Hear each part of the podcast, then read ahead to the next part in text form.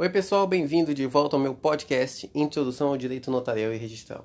Bom, vamos dando continuidade ao nosso estudo sobre as leis de cartório. Bom, agora nós vamos ver quais serão, quais são as atribuições e competências, tanto dos notários quanto dos registradores.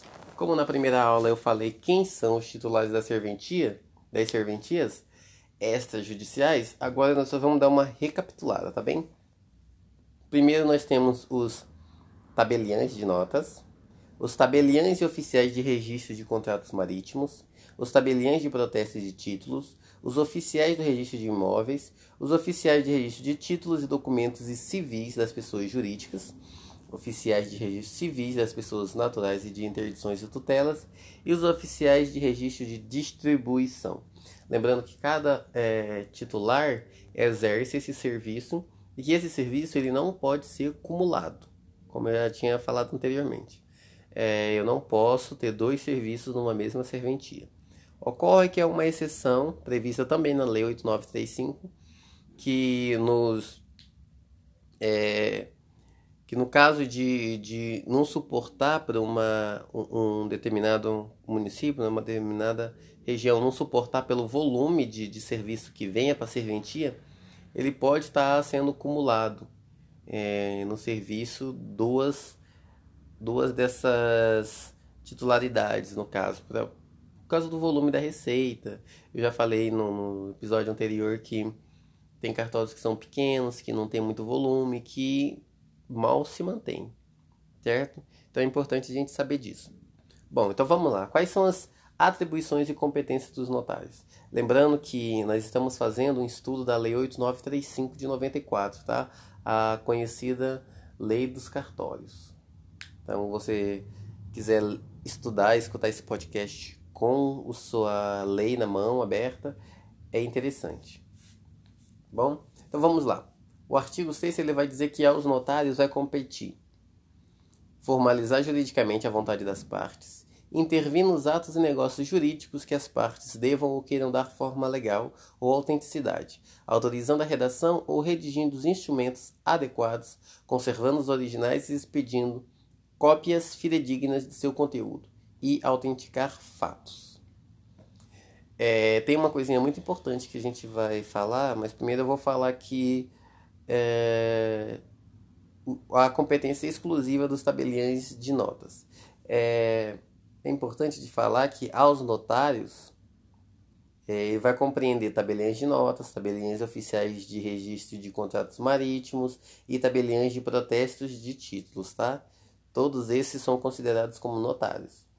E o restante serão os oficiais de registro. Tá bem? Então vamos lá. Aos tabeliões de notas vai competir com exclusividade.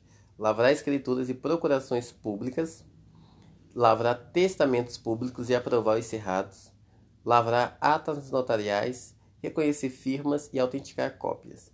É, lavrar é a mesma coisa que fazer, tá? Redigir.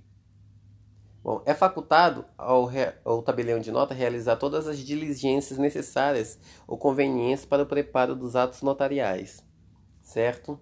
É, requerendo no que couber sem ônus maiores que os emolumentos devidos pelo ato. Então, o tabelião ele pode estar tá praticando todos os atos que sejam necessários para estar tá fazendo sua, seu ato notarial, sua escritura, sua ata, seu, suas procuração, por exemplo.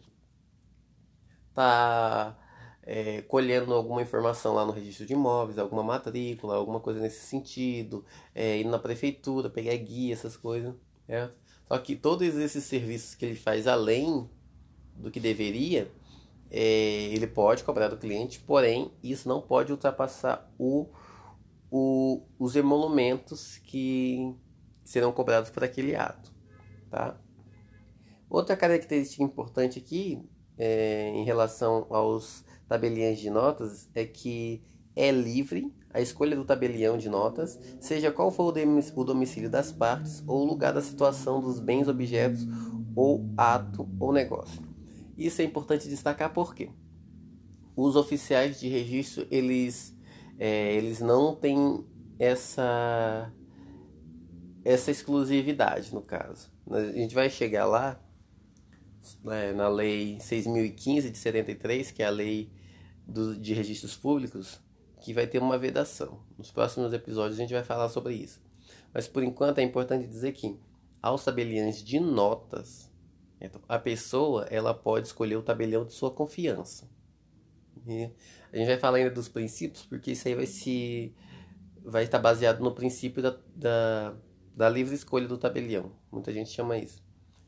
É, porque o, a pessoa, o usuário, ele pode estar escolhendo um tabelião de sua confiança para praticar seu ato, para fazer sua procuração, para fazer sua escritura pública, certo? No caso de uma procuração, como a pessoa tem que assinar, é, geralmente será feito na, na cidade que ela está. Agora, uma escritura pública de, de compra e venda de um imóvel, por exemplo, eu moro na Bahia e eu quero comprar um, um, um imóvel na Bahia também. Só que aí, o meu tabelião de confiança está no Mato Grosso do Sul. Então, eu passo as informações para ele e eu posso fazer lá. Eu posso pegar e ir lá fazer. Certo? É assim como se eu morar na Bahia eu quiser fazer uma procuração no Mato Grosso do Sul, porque eu confio no tabelião de lá, eu posso. Posso pegar uma, um avião, descer lá e, e fazer minha procuração sem problema. Então, os, os tabeliões de notas, eles podem. É, eles não, as pessoas, os usuários podem escolher o que melhor lhe, lhe agrada. Independente se o imóvel está no município X e o tabelião está no município Y. Ou se está no estado X e o tabelião está no estado Y. Não tem problema. Porém, já o tabelião de notas ele não pode praticar atos do seu ofício fora do município para o qual ele recebeu delegação. Ou seja, se eu recebi minha serventia aqui no município Y, o usuário pode vir até mim, independente de qual, do lugar que ele esteja no país. Só que eu não posso ir até o usuário. Eu só posso praticar os meus atos dentro da região, dentro do município que eu recebi minha delegação. Não pode, não posso ultrapassar esse município, não posso extrapolar meu limite. Isso aí está atrelaçado ao princípio da territorialidade. Certo? Não posso é, sair do meu território para praticar nenhum ato. Trocar ali uma assinatura, para é, lavrar alguma coisa fora do, do, da minha cidade. Tá bem? Vamos. E o que compete aos tabeliões oficiais de registro de contratos marítimos. Lavrar os atos, contratos e instrumentos relativos às transações de embarcações que as partes devam ou queiram da forma legal de escritura pública.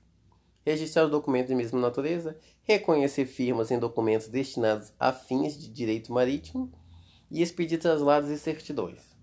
Aos tabeliões de protesto vai competir exclusivamente é, protocolar de imediato os documentos de dívida para o descumprimento da obrigação para a prova, intimar os devedores de títulos para aceitá-los, devolvê-los ou pagá-los sob pena de protesto, receber o pagamento dos títulos protocolizados dando quitação, lavrar o protesto, registrando em ato o ato em livro próprio, em microfilme ou sobre outra forma de documentação, acatar o pedido de desistência do protesto formulado pelo apresentante ou averbar cancelamento do protesto, as alterações necessárias para atualização dos registros efetuados e ainda expedir certidões de atos e documentos que constem dos seus registros e papéis.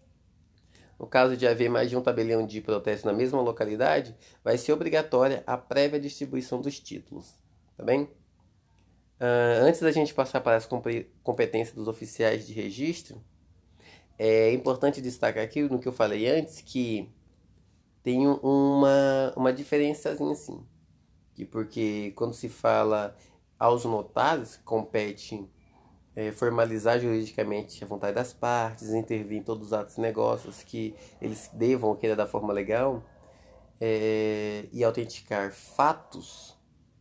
E isso está se agregando aos tabeliões de notas, aos tabeliões oficiais de registro de contratos marítimos e aos tabeliões de protestos de títulos.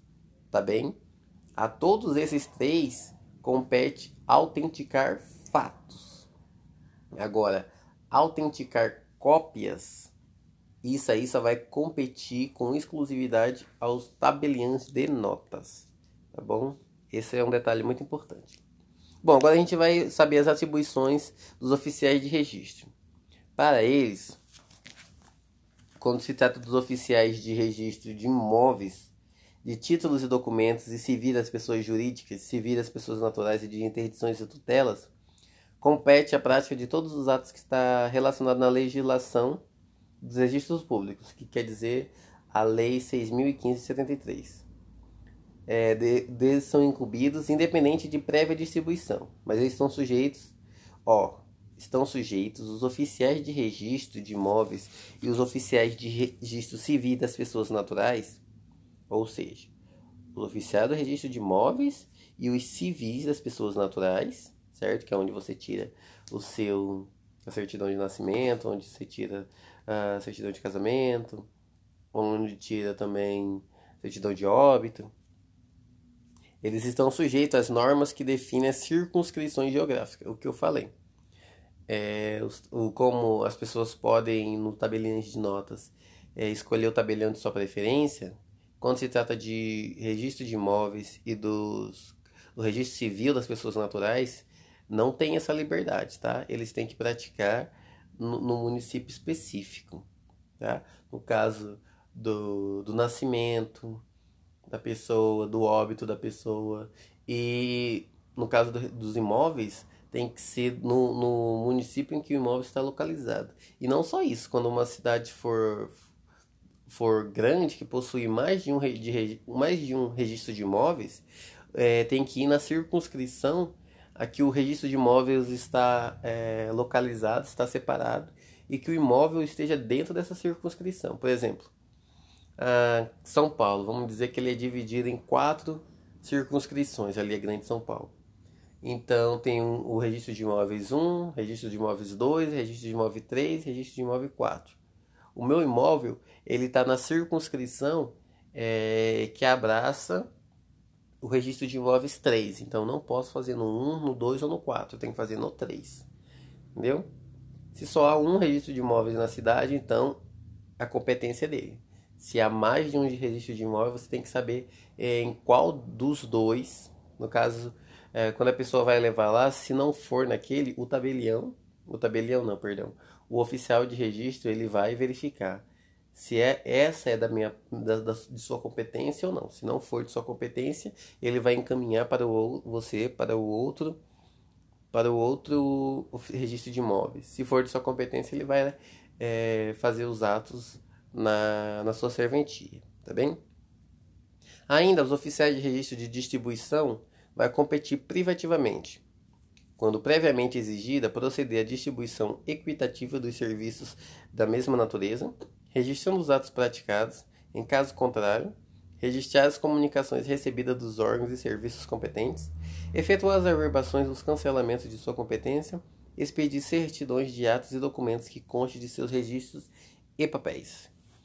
Bom, gente, uh, sobre competências são isso, são isso, é isso, são essas. Uh, e na próxima aula a gente vai estudar um pouco mais sobre a Lei 8935 de 94, tá bom? Aguardo vocês. Obrigado por me acompanharem até aqui. Até mais.